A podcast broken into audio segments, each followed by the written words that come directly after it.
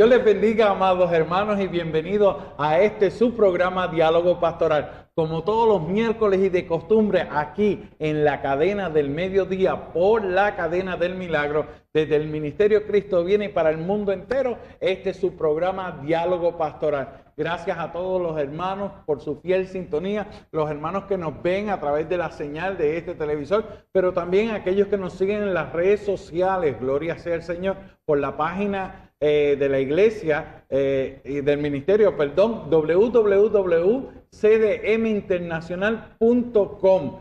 Ah, saludando a todos nuestros hermanos, gloria sea el Señor, tanto en Puerto Rico, Centroamérica, Suramérica, el Caribe, Estados Unidos y el mundo entero. Gracias por su fiel sintonía. Y también gracias a los hermanos que nos siguen a través de nuestra página en Facebook, en Diálogo Pastoral en CDM Internacional. Reciba un cordial saludo. Este es el pastor Orlando Nieves Soler, pastor de la Iglesia de Dios Mission Board, taller del maestro en el barrio San de Camuy, eh, dándole gracias a nuestros hermanos de la Iglesia Metodista, eh, Menonita, perdón, que estuvimos compartiendo con ellos el pasado sábado. Gloria sea el Señor en un taller de educación cristiana. Saludos a todos nuestros amigos y pastores de la Iglesia eh, menonita del Caribe, gloria a Dios. También eh, excusamos a la pastora Selmi en el día de hoy no, no se encuentra con nosotros, está en unas funciones ministeriales, así que nuestras oraciones para con ella.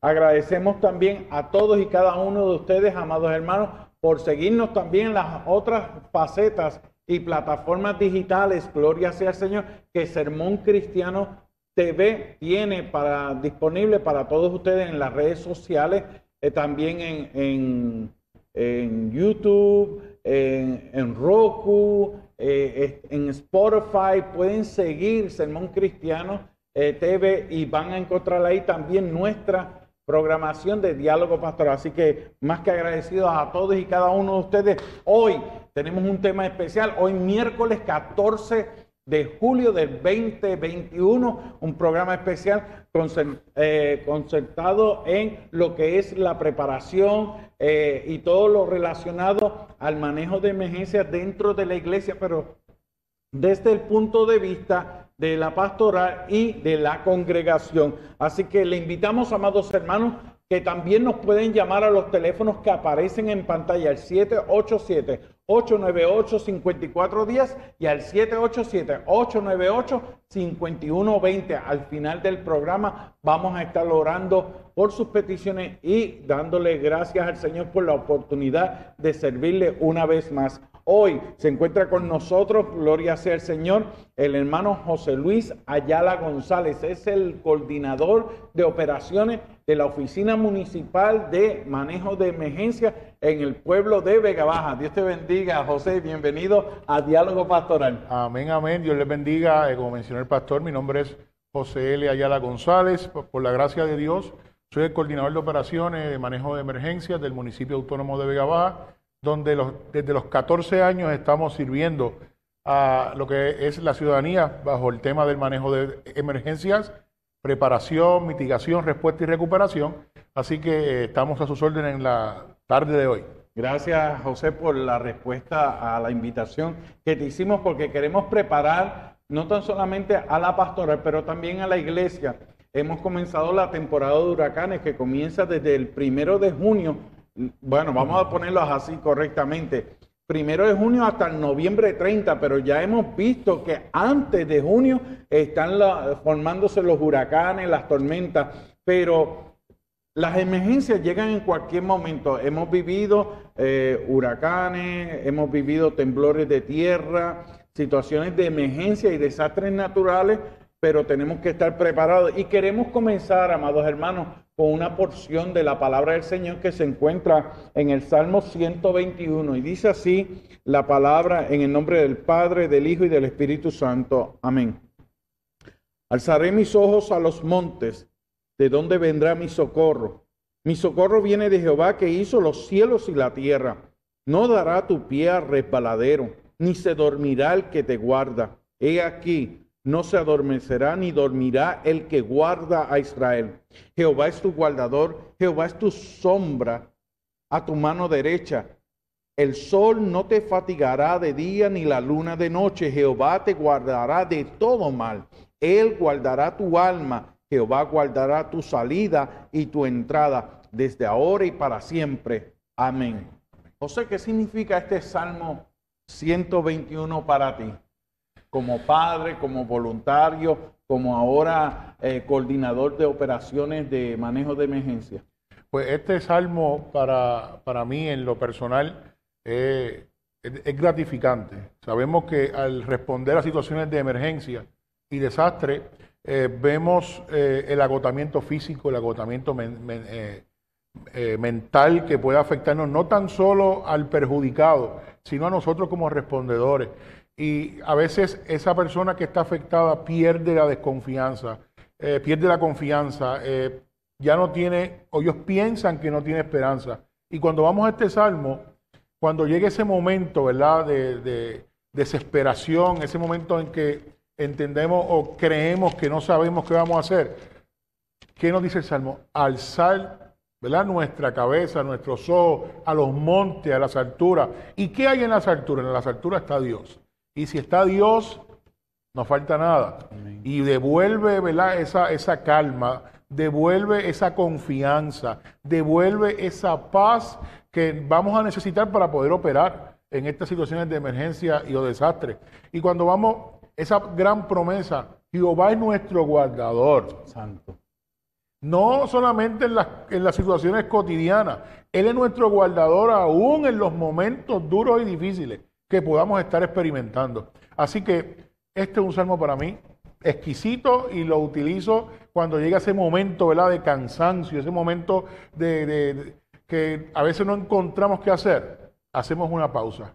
Espérate, yo tengo que alzar mis ojos a los montes porque de ahí es que va a llegar el socorro, ahí va a llegar la ayuda y va a llegar la instrucción para luego continuar el trabajo. Lo que me llama la atención cuando tú hablabas, eh, me recordaba lo que dice el Salmo 27 en el versículo 13 y 14, cuando dice, hubiera yo desmayado si no creyese que veré la bondad de Jehová en la tierra de los vivientes. Aguarda a Jehová, esfuérzate y aliéntese tu corazón. Sí, espera a Jehová. Eh, ahí es que eh, yo le, digo a la gente que cuando surge una emergencia y, vemos cómo las personas echan a un lado eh, el miedo, porque siempre hay que tener temor, y más el cristiano, el hijo de la hija de Dios, que tiene el temor a Jehová. Pero el ejemplo que le daba era aquella imagen que todos vimos en cuando ocurrieron el ataque a las torres gemela, eh, septiembre 11, cuando todo el mundo corría huyendo de, de esas torres, pero había un grupo de hombres y mujeres que iban hacia allá, sabiendo que quizás le costaría la vida, que sería la última vez que vería a sus seres queridos, sus esposas, sus padres, pero no lo pensaron dos veces, sino que se armaron con todo el equipo para ir a rescatar vidas. ¿Qué, ¿Qué te trae a la mente esa estampa? Cuando vemos este tipo de escenario, eso reafirma lo que yo creo. El ser un respondedor de emergencia no es un trabajo más. Es un ministerio que está destinado para gente especial. Repite eso, por favor. Repite eso. El responder a situaciones de emergencia no es un trabajo en particular, es un ministerio que Dios da a gente especial, a gente que sabiendo que hay un riesgo un peligro, pero hay gente que nos necesita. Y aún reconociendo esos riesgos, allí vamos y le ayudamos.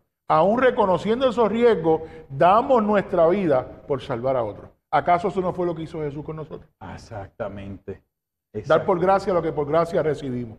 Porque todo el mundo se acuerda de, de Juan 3:16. De tal manera amó Dios al mundo. Pero yo le digo a la gente y a los hermanos que nos escuchan y nos ven, eh, también recordemos lo que dice Primera de Juan 3:16 cuando dice, en esto hemos conocido el amor de Dios, en que Él puso su vida por nosotros, también nosotros debemos poner nuestras vidas por los hermanos. Y qué interesante es esto, porque la iglesia es la comunidad de hermanos y hermanas creyentes, lavados por la sangre de Cristo, pero tenemos que hacer nuestra misión, nuestro, nuestro ministerio, ejercerlo y en momentos de adversidad, en momentos de emergencia, en momentos de desastres eh, atmosféricos, vemos la iglesia presente en la comunidad, ayudando en la limpieza, removiendo escombros. Pero entonces, José, en tu expertise, en tu conocimiento desde los 14 años que empezaste como voluntario,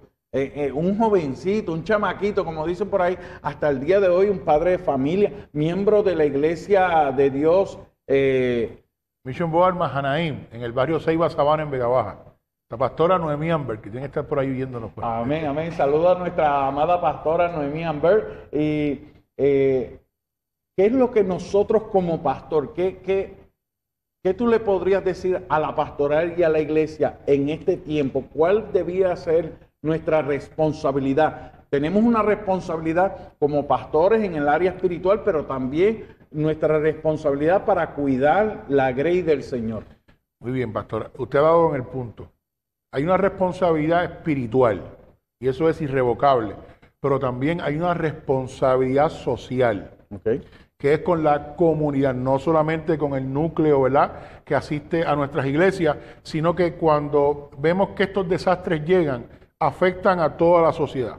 Y es la comunidad que va a redirigir sus esperanzas en dónde? En la iglesia. Porque la iglesia siempre ha estado que presente no tan solo en las situaciones normales de alegría, de festividad, ¿verdad? de gozo, sino que ha estado presente y ha dado cátedra de lo que es el servicio en los momentos de crisis. ¿Verdad? Y en vías a eso, la iglesia y la pastoral debe de afilar sus cañones a una mejor preparación. Porque cuando ocurra el día malo, la gente, la comunidad va a dirigir su mirada, va a buscar el refugio, va a buscar la esperanza en aquellos que nunca le han dado la espalda en los momentos difíciles, que es la iglesia. Por eso es que exhortamos a la pastoral en que reafine eh, los, esfuerzos de preparación, que vayan analizando, ¿verdad? y hay una realidad que usted mencionó, hay cambios climáticos que están afectando el mundo. Y como usted mencionó, los días primeros de junio comienza la temporada de huracanes, pero ha habido algo distinto este año que el Centro Nacional de Huracanes ha comenzado a pronosticar desde el 15 de mayo, o sea, 15 días antes. Y no nos sorprendamos que el año que viene la temporada de huracanes comience entonces el 15 de mayo y no el 1 de junio. Porque ya al día de hoy tenemos cinco sistemas que se han formado, cuatro tormentas tropicales y un huracán. Cambios que están ocurriendo. Y si la naturaleza cambia, nosotros como respondedores como pastores, como iglesia, debemos de modificar la preparación a los tiempos que estamos viviendo. Tenemos que reforzar la preparación y tomar, ¿verdad? Eh, en serio, como le decimos nosotros en, en el manejo de emergencia, que cuando la gente llegue a buscar el socorro, tengamos los equipos, la gente preparada, las facilidades preparadas para poder servir, que es la única vacante que existe dentro del reino del Señor. Servir. ¿Cómo lo hacemos? En diferentes facetas, pero sigue siendo servicio. Y, qué, y, qué bueno que, tocas ese punto, José, porque ahora mismo eh, tenemos que tener esta mentalidad de preparación, de estar apercibido. Si ayunamos, si oramos para velar y, estar apercibidos de los tiempos que estamos viviendo, eh, y más aún cuando la palabra nos advierte nos dice, mira, velad, velad, porque la venida del Señor vendrá eh, en un abrir y cerrar de ojos, pero tenemos que estar preparados para no tan solamente la temporada de huracanes, porque como hemos vivido en Puerto Rico un apagón nacional, eh, un temblor de tierra, eso no se anuncia. Podemos ver cuando se forman las tormentas, huracanadas, todas estas cosas en el Atlántico, pero una explosión, ah, Dios quiera que no, un, accidente, una emergencia, porque no están solamente las emergencias que nos afectan a nivel nacional, puede ser algo como pueblo, como comunidad que nos afecte. Ahí debe estar la iglesia preparada para brindar esa mano amiga, porque a veces nos olvidamos que tenemos que ser personas fuertes o, con cierto... Eh, eh, cuerpo típico de un atleta para ayudar. A veces un consuelo, una mano amiga, una palmada de una ancianita, de, de una tacita de café para una persona que lo perdió todo, una sombrilla cuando está lloviendo a esa persona significa mucho. Y esa es la manera de cómo el, el cristiano brilla en medio de las tinieblas de esa persona que está pasando por ese momento de adversidad. Correcto. Y hay, y hay un versículo que también habla sobre eso. Proverbios 22.3, que dice, el avisado ve el mal y se prepara. Wow.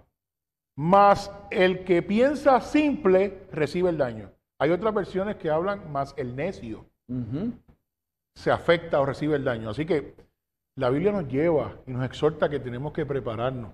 No solamente nuestra parte espiritual, que es la primordial, Para alcanzar la salvación, que es nuestra meta, sino que a nivel social, a nivel comunitario, a nivel eh, civil, tenemos esa responsabilidad de ser agentes de paz, a ser agentes de cambio en los momentos de crisis. Ese es el llamado que hacemos y, lo que queremos formar, queremos cambiar estas mentalidades de que la iglesia está para corregir, para enseñar, la iglesia está para servir. Y servimos de diferentes facetas. Y qué bueno que en una situación de emergencia, una persona que tenga las esperanzas en el piso pueda recibir, como usted dice, una palmadita, una taza de café, una cobija en el tiempo de frío, en el tiempo de la desesperanza, una palabra de consuelo va a ser la diferencia y va a cambiar el entorno completo de esta persona. Y el, y el gobierno y las diferentes administraciones municipales han visto eso de parte de la iglesia, han visto que la iglesia es un aliado. Me acuerda cuando estuvimos en el tiempo del el huracán María, la iglesia puso a disponibilidad no tan solamente las facilidades, los recursos, la mano de obra, los vehículos de la iglesia, eran los que transportábamos la comida que el municipio daba, porque los empleados municipales no daban abasto porque cada, el ciclo de repartir comida, las cajas de comida eran eh, 30 eh, días, más de 40 y pico de días, y cuando le pidieron la mano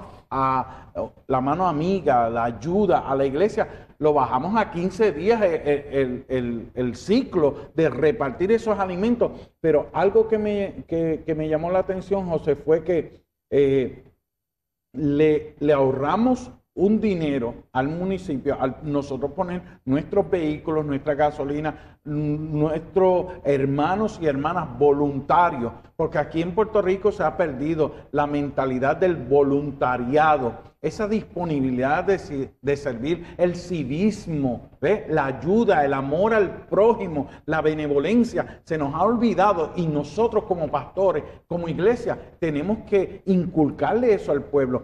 Entonces, lo que habíamos visto que cuando repartíamos las cajas, la gente nos decía, mira, gracias, eh, ¿de qué iglesia ustedes son? Somos de tal iglesia, pero esto es del municipio, esto, esto es del gobierno federal, esto es una ayuda. Nosotros simplemente estamos repartiendo, pero habían comunidades, José, que me llamó la atención, que porque son comunidades de acceso controlado, son casas, pues, eh, pudientes, gente pudiente habían sido discriminados y solamente se enfocaban en las comunidades pues, eh, especiales o en, en los residenciales públicos. Y cuando llega un huracán o un desastre natural, nos afecta a todas clases sociales, cristianos, pentecostales, creyentes, no creyentes. Y la iglesia tiene que ser ese, e, esa punta de lanza, ese guía para decirle, mira, aquí estoy te voy a ayudar porque está en nuestra naturaleza de ser. No discriminamos contra nadie. Eso así. Por eso es que el gobierno, ¿verdad? Dentro de, a nivel federal, eh, decidió incluir al sector religioso o cristiano. Base de fe. A la base de fe en lo que es la, los centros de distribución. ¿Por qué? Porque como usted dice, o sea, eh, de cierta manera se politizaba los procesos de distribución de alimentos y se escogía esta comunidad o se dejaba aquella comunidad y la iglesia no trabajamos así. Y como usted dice, la emergencia afecta a todos los niveles sociales, al que tiene, al que tiene menos y al que no tiene. Y por ende, la acción del servicio debe de abarcar a todos los niveles. Dale al necesitado. Puede ser que tú llegues a una casa de una persona pudiente y diga, por el momento estoy bien, pero el gesto de llegar a ofrecer la ayuda marca la diferencia. Y eso vale. Así que por eso es que el gobierno federal ha mirado al sector de base de fe para que se integre en las labores de distribución de alimentos, porque es equitativo aquí. Todos somos iguales y todos tenemos necesidad y a todos vamos a bendecir. Por eso es que se ha mirado al sector de base de fe que sea una parte integral de los centros de distribución de alimentos luego de que ocurra un desastre en Puerto Rico. Y qué bueno que digas eso, porque así se da el testimonio de la iglesia, porque entonces es como dice nuestro Señor Jesucristo, tuve hambre y me diste de comer, estuve desnudo y me vestiste. Eh, entonces, cuando nosotros hacemos esa función, le demostramos al mundo entero quién es nuestro Salvador, quién es nuestro Redentor. Es por los frutos los conoceréis. Y qué bueno que, no tan solamente contamos con, una persona eh, preparada desde los 14 años que servía cuando estaba la defensa civil en aquel entonces. No hace mucho. No hace, mucho. Eh, pero ahora que, como miembro de la iglesia estás sirviendo y ayer y hoy mismo estás dando adiestramiento que hiciste una, pausa. para venir aquí y compartir con nosotros. Y, y, cómo te sientes cuando tú ves gente ah, de las diferentes edades, ancianitos, jóvenes, damas, caballeros, de diferentes clases sociales eh, asistir a estos talleres que, de equipos de respuesta a emergencia? Pues eso me llena a mí de, una alegría porque el capacitarse, el adquirir conocimiento no tiene límite. Nosotros hemos adiestrado gente en sillas de ruedas. Nosotros adiestramos en Vega Baja una señora de 91 años en silla de ruedas. No podía hacer fuerza, no podía cargar a nadie, pero se encargaba de la logística, de que todos los equipos estuvieran al día de que si yo cogí un casco, yo aparecía en la lista que José Ayala cogió un casco. Hay trabajo, no importando el límite de edad, la limitación que usted pueda tener, hay trabajo y ver desde los niños la integración al adiestramiento. Como mencionaste, desde ayer, hoy y mañana estamos adiestrando un grupo eh, de administradores de residenciales públicos que ha dado la tarea de cambiar la visión y comenzar a integrar la preparación en, los residenciales, públicos y ver cómo la población tiene esa hambre de conocimiento nos llena de alegría, porque mientras más ciudadanos estén adiestrados, más herramientas, más manos amigas tiene el gobierno para responder en la comunidad. Porque existen unos, unos niveles de respuesta y la gente piensa que el gobierno es el primer respondedor. No, el primer respondedor es el ciudadano el que va a salir después de la emergencia con el machete a picar la rama, el que va a salir a atender al vecino si está gritando auxilio, el que va a atender a su familia, el que va a abrir las brechas, es el ciudadano. Por eso es que queremos que la gente ¿verdad? cambie esa mentalidad. Yo soy el primer respondedor, pues yo necesito capacitarme. Y en eso estamos alineados. Eh, ya mañana culminamos el adiestramiento CERT. Tenemos sobre 30 personas, que es un número excelente.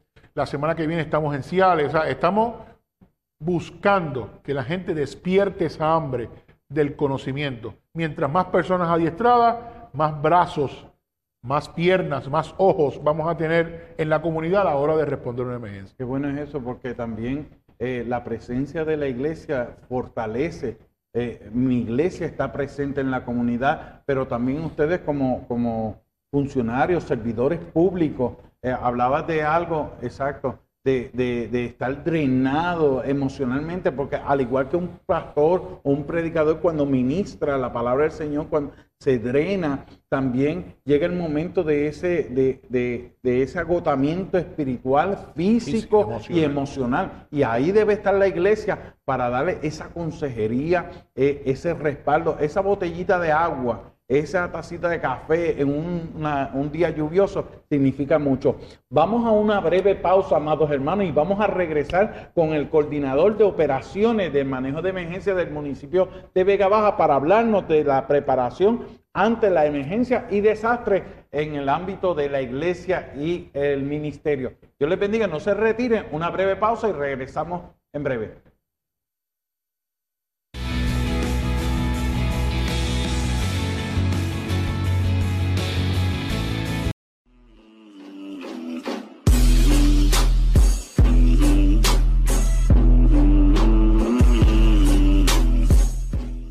Dios te bendiga, amado hermano. Bien, buen provecho a todos los que están almorzando en esta hora, pero aquellos que son como yo y en la retransmisión de este programa, esta misma noche, miércoles 14 de julio, en el horario de 10 a 11 de la noche. Buen provecho también para aquellos que como yo se toman una meriendita a esta hora. Así que saludos eh, desde aquí, desde el Ministerio Cristo Viene. Estamos hablando con nuestro hermano, el eh, coordinador de operaciones para la Oficina Municipal Manejo de Emergencias de Vega Baja, en Puerto Rico, José Ayala González. Y estamos hablando acerca de la preparación ante las emergencias y desastres desde el punto de vista pastoral y desde el punto de vista como congregación, la iglesia, el ministerio, ¿qué deberíamos hacer para prepararnos, no tan solamente en esta temporada de huracanes, pero a lo largo de todo el año, estar preparado ante la eventualidad de una emergencia o un desastre natural? ¿Qué tú nos dices, José?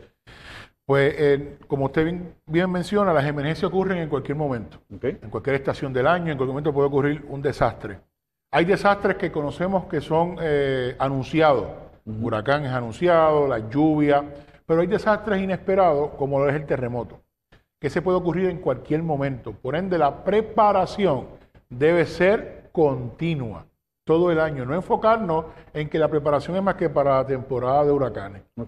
Los terremotos pueden ocurrir en cualquier momento dado. Y como iglesia, ¿verdad? Debemos eh, como ya todo lo que hemos mencionado, que somos un ente que va a brindar esperanza, que va a abrir las puertas al necesitado, que vamos a, dar la palmadita al que la necesite, el café, la botellita de agua, el abrazo, ¿verdad? Pues la iglesia debe de prepararse a esos fines, a recibir a las personas heridas, no solamente físicas, sino emocionalmente.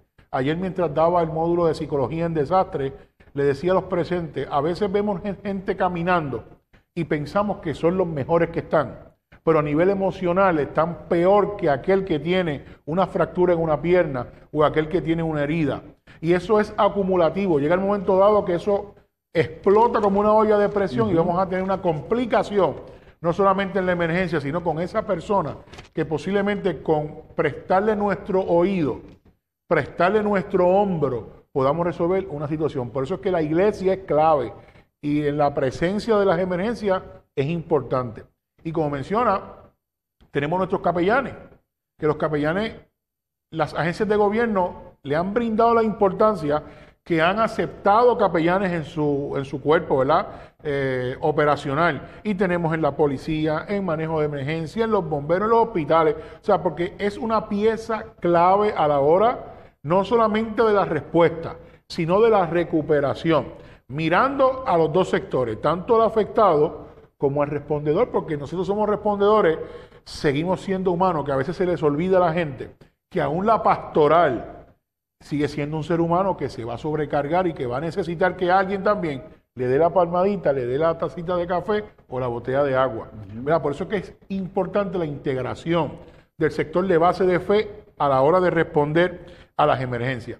Como punto inicial, tanto la congregación, el pastor y la comunidad deben tener un plan de emergencia familiar.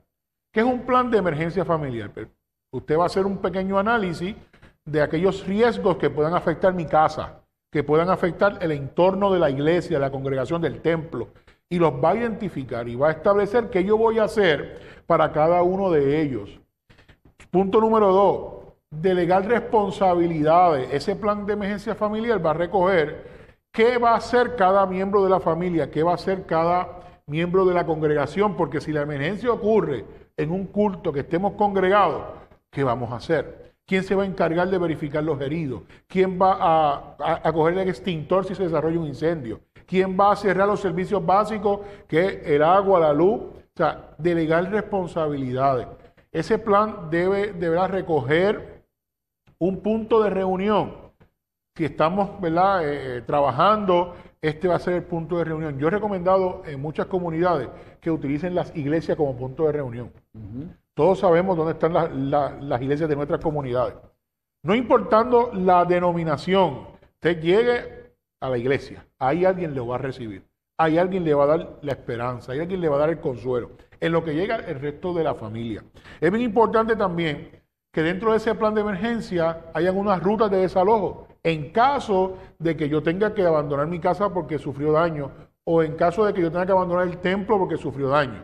Y establecer rutas hacia esos puntos de reunión, tanto una ruta primaria como una ruta alterna. También se añade eh, esas personas que viven en áreas susceptibles a tsunami, a maremoto. O a inundaciones por, por río. Así que todo eso va recogido en el plan de emergencia. Y eso no solamente es escribirlo, hay que practicarlo. De vez en cuando siéntese con su familia en la mesa, repase las responsabilidades, salga a pie a practicar la ruta de desalojo, cuánto tiempo me toma en llegar a la iglesia, cuánto tiempo me toma en llegar al parque, practique varias rutas, porque en caso de un terremoto vamos a saber que las rutas se van a afectar, muchas carreteras agrietadas, puentes colapsados, obstrucción en las vías públicas y tenemos que tener varias rutas para poder llegar a estos puntos de reunión, ¿verdad? Y no solamente a nivel familiar, en la como congregación tenga un plan de respuesta a nivel congregacional. O sea, si la emergencia nos coge en el templo, en un culto glorioso que esté bajo el fuego y ocurrió una emergencia, ¿qué vamos a hacer como congregación? ¿Qué cosas yo tengo en, en la iglesia, en el templo, que me va a servir de soporte, ¿verdad? Para la comunidad. Dentro de lo que es la preparación, siempre hablamos sobre los documentos importantes. Cada persona debe sacar copia de sus documentos importantes. ¿Qué hizo nuestra iglesia? Nuestra iglesia hizo un archivo. Y de todos los miembros de la iglesia tienen un formulario con la información básica y copia de sus documentos importantes. Si alguno, en el caso mío, se me perdió mi licencia de conducir, pues yo voy al récord de la iglesia y me dan una copia. Y con esa copia yo puedo gestionar cualquier tipo de ayuda y gestionar el duplicado. O sea, tengamos backup de documentos. Y qué mejor, ¿verdad? Que en la iglesia donde está todo guardadito, que la pastora custodia dichos documentos. Pastora, se me perdió el documento. Tranquilo que tengo copia, aquí está. Y usted pueda resolver su problema. Así que eso es una idea que podemos implementar en nuestros templos. Tener un récord de cada eh, feligrese o miembro de la iglesia, igual que establezca las condiciones. O sea, Estamos en un culto, le pasó una condición médica a uno de nuestros miembros, llegó la ambulancia, ¿qué información tenemos? Vamos al récord. Mira, alérgico a esto, usa estos medicamentos y padece de esto. Son herramientas que podemos comenzar a hacer desde ya para una mejor preparación. Pólizas de seguro, que nuestros templos estén con sus pólizas al día, tener copias de ellos, fotos recientes. Nosotros en María nos dimos eh, o nos encontramos que mucha gente no pudo recibir ayuda porque no estaba documentado. O no tenían seguro, o no tenían fotos, no tenían los títulos de propiedad, no tenían documentos para poder demostrar que esa propiedad eran de ellos. Por eso es que estamos haciendo ¿verdad? Eh, hincapié y siendo bien incisivos en las copias de documentos. Y la iglesia debe ¿verdad? tener un seguro por los daños que pueda ocurrir. Y si la iglesia está en un área que conocemos de iglesias que están en áreas de inundación, ¿verdad? Por cuerpos de agua, con más razón, para proteger tanto la propiedad, ¿verdad? Y, y puede hacer una reclamación luego de la emergencia. Las facilidades. Si su iglesia cuenta con facilidades que puedan albergar, nosotros tenemos en Manatí, eh, eh, tenemos la iglesia de Dios Mission Board de Pugnado, está en los listados de refugio del Departamento de la Vivienda porque se ha preparado y, se ha equipado. Así que no solamente eh, para refugiar al componente o los miembros de la iglesia, si alguien en la comunidad perdió su casa por un fuego, si alguien en la comunidad perdió su casa porque se le fue el techo, que nosotros podamos temporalmente, en lo que esa persona consigue, donde el pernoctar o, donde o cuando el gobierno abra su refugio, podamos recibir ¿verdad? temporalmente a las personas necesitadas. Por eso es importante, si la iglesia tiene los recursos para adquirir tormentera y proteger la facilidad, hagámoslo. Si pueden adquirir un generador eléctrico, hagámoslo. La instalación de cisterna, hagámoslo porque recuerde que ahí es donde va a llegar la gente. Este va a ser su centro de operaciones en caso de una emergencia a nivel comunitario. Y envolver la iglesia en la comunidad, envolver la iglesia ante la respuesta de emergencia, inicialmente posiblemente no le prediquemos de inmediato el Evangelio, pero mientras va pasando el día, la persona va a anhelar que usted le hable del Evangelio. Y eso yo lo he vivido. He atendido emergencia, he tenido refugiados que con tan solo yo llegar todas las mañanas a hacer una oración para que el día vaya bien, luego durante los días se me acerca la persona, ¿usted es cristiano? Yo sí, sirvo al Señor. Y nos sentamos y dialogamos y hasta han aceptado al Señor dentro de su condición. Así que involucrar la iglesia es esencial, porque a la larga va a despertar en el necesitado el hambre de querer lo que tenemos nosotros, que en medio de la crisis trabajamos las cosas con calma, con paz, con serenidad y con sabiduría, que solamente la da el Señor para enfrentar las crisis. Así que eso es importante dentro De, de la respuesta a emergencia. El botiquín de primeros auxilios.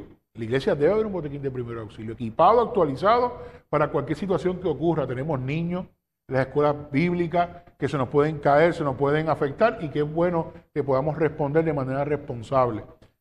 Un extintor de incendio para poder ¿verdad? Atacar de manera eh, inicial un incendio y poder evitar que se pierda la estructura. Almacén de suministro. Según nosotros hemos recomendado a la gente, a la ciudadanía, que en su plan personal familiar tenga en su casa almacén de suministro, yo recomiendo a la pastoral que en la iglesia escoja un salón o un área y comience a almacenar suministro. ¿Por qué? Si la emergencia ocurre estando en la iglesia, ¿cuántos días yo puedo tardar de llegar de la iglesia a mi casa? Y qué bueno que yo pueda tener un pequeño almacén de suministros en la iglesia, en el templo, que yo pueda sostener a los que lleguen o los que están. Pues en casi toda la iglesia hay una cocinita, que podamos hacer café, podamos hacer galletitas, podamos... Y qué bueno que podamos tener la salchichita allí, la jamonilla, o sea, todo lo que es no perecedero que podamos almacenar, hagámoslo porque es para beneficio de, nuestra, de, nuestros miembros congregacionales y de la comunidad. Y así, ¿verdad? Tomando la experiencia de María, ¿cuándo llegó la botella de agua de parte del gobierno de la comunidad? Dos semanas después de la emergencia. Dos semanas después. Esas primeras dos semanas, ahí fue donde la gente escribía en la brea, necesitamos agua, necesitamos comida. Y tener una iglesia en una comunidad preparada nos va a traer, en el caso mío, que estoy a cargo de Manuel Meneses Vega Baja, me va a traer alivio, porque yo sé que la comunidad de Sabana, que es donde yo vivo, que está mi iglesia Mahanaim, ahí en la iglesia hay algo que le va, que le va a sostener en lo que llega la ayuda. ¿verdad? Y es lo que queremos, que la iglesia se una, se prepare, se equipe, almacene suministro, almacene agua. Si hay varias iglesias en la comunidad, haga un consejo de seguridad de pastores Reúnanse todos los pastores, no importando la denominación, y comiencen. Usted va a almacenar agua, tú te encargas de los alimentos, tú te encargas de, de, ropa, y haga un consejo municipal pastoral de la comunidad X o Y.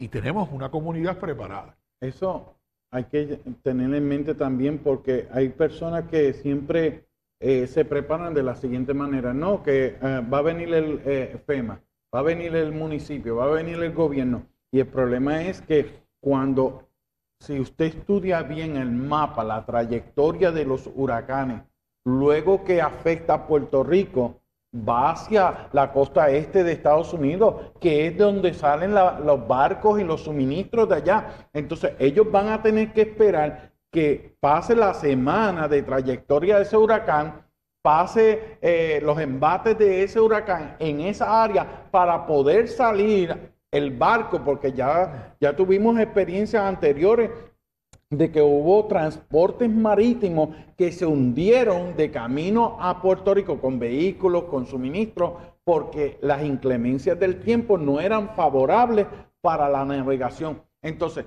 si yo voy a, a confiar solamente en que otro me va a ayudar a mí, es una negligencia. Entonces, recuérdense, amados hermanos, los primeros furgones de comida, de suministro que llegaron a Puerto Rico cuando vino el huracán María fueron de organizaciones cristianas, iglesias. Así es. Y el gobierno dijo, espérate, esto primero para nosotros, que lo vamos a repartir. Pero iban de parte de nuestros hermanos en Estados Unidos.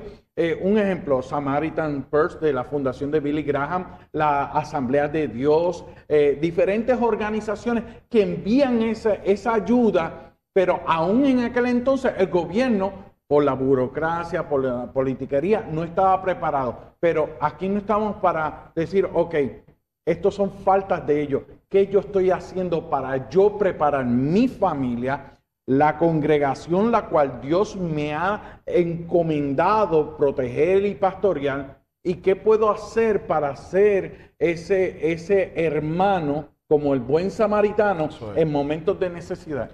Así es. Y han un, un punto bien importante la gente cuando ve las emergencias piensa rápido en FEMA. Hay unos niveles que tenemos que entender. Respondemos primero a nivel comunitario. Luego responde el municipio como ente local de gobierno.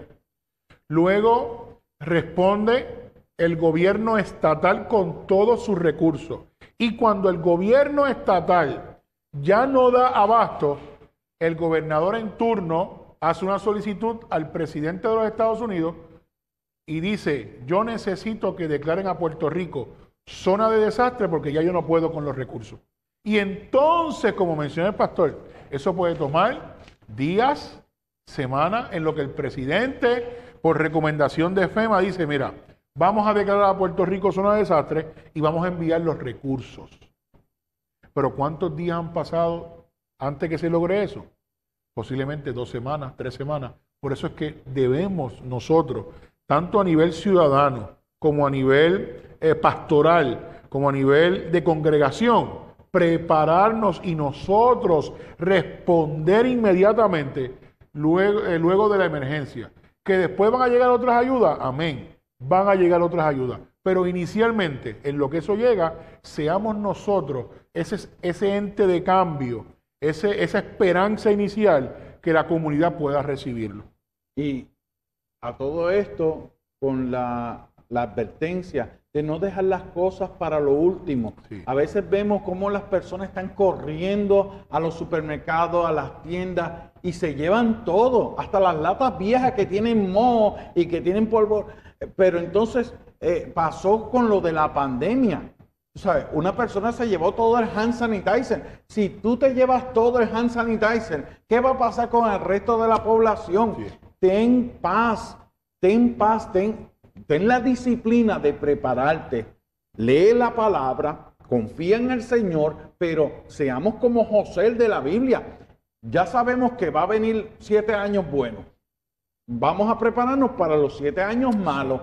Sabemos que siempre va a haber una emergencia. Si sigue temblando la tierra, pues entonces cuando vayamos a construir templo, construyamos el templo con una mentalidad de, tener en mente de que puede haber posibles terremotos, de no hacer estas iglesias bien grandes con muchos cristales ¿eh? de lujo y tener una iglesia que sea funcional, que permita congregarnos, pero podemos utilizar las facilidades para diferentes eh, eh, facetas en la vida ministerial. Así es, eh, tomando en, la conciencia de preparación, yo le llamo, tener una conciencia de preparación y respuesta ante el manejo de emergencia. Así que dentro de todo, de todo lo que vamos a alinearnos como congregación, a partir de hoy yo tengo la fe en el Señor de que vamos a comenzar a cambiar ¿verdad? la mentalidad y vamos a integrar las iglesias, las congregaciones en el manejo de emergencias. Hay un adiestramiento que es el que estamos hablando, que es el adiestramiento CERT, Community Emergency Responding. Es un adiestramiento totalmente gratis. Consta de tres días, ocho módulos de conocimiento y usted sale casi un experto en el manejo de emergencias. Toda la información es básica para nivel comunitario. Usted no tiene que tener ninguna experiencia. Usted llega sin el conocimiento y yo le aseguro que sale con el conocimiento. Esto se da en escuelas, en comunidades, en iglesias. Cada municipio tiene una persona que da ser. Cada región de manejo de emergencia tiene una persona que da ser. Usted puede comunicarse a la oficina de manejo de emergencia de su municipio y preguntar por el adiestramiento ser. Y yo estoy completamente seguro que usted va a recibir información. Y si el municipio no tiene los recursos, tenemos varios municipios que da el apoyo a esos municipios que no tienen recursos y vamos y damos el training. Así que lo que queremos es la disposición, que usted como iglesia, como pastor, yo quiero un grupo solo en mi iglesia. Yo quiero organizar mis miembros que estén al día, que tengan los conocimientos. Si en su iglesia tiene un contratista, si en su iglesia hay enfermeros, si en su iglesia hay doctor, si en su iglesia hay ingeniero, son recursos que usted tiene para la respuesta de emergencia. Ya los tiene ahí. Es darle la oportunidad de prepararse, equiparse y responder cuando haya que hacerlo. Y cuando eso ocurre, amados hermanos, tenemos una iglesia preparada, activa, pero también solidaria, no tan solamente con la comunidad, pero también solidaria para con cada uno de los miembros de la iglesia. En nuestra iglesia tenemos más de eh, el último entrenamiento, más de 73 miembros de la iglesia. Y ahí tenemos oficiales de corrección, policía, eh, enfermeros, enfermeras. Y qué bueno es saber que, tenemos ese, ese ejército preparado. Es como decir la reserva, eh, la Guardia Nacional de hermanos ahí preparados. Así que, amados hermanos, hemos recibido sus peticiones.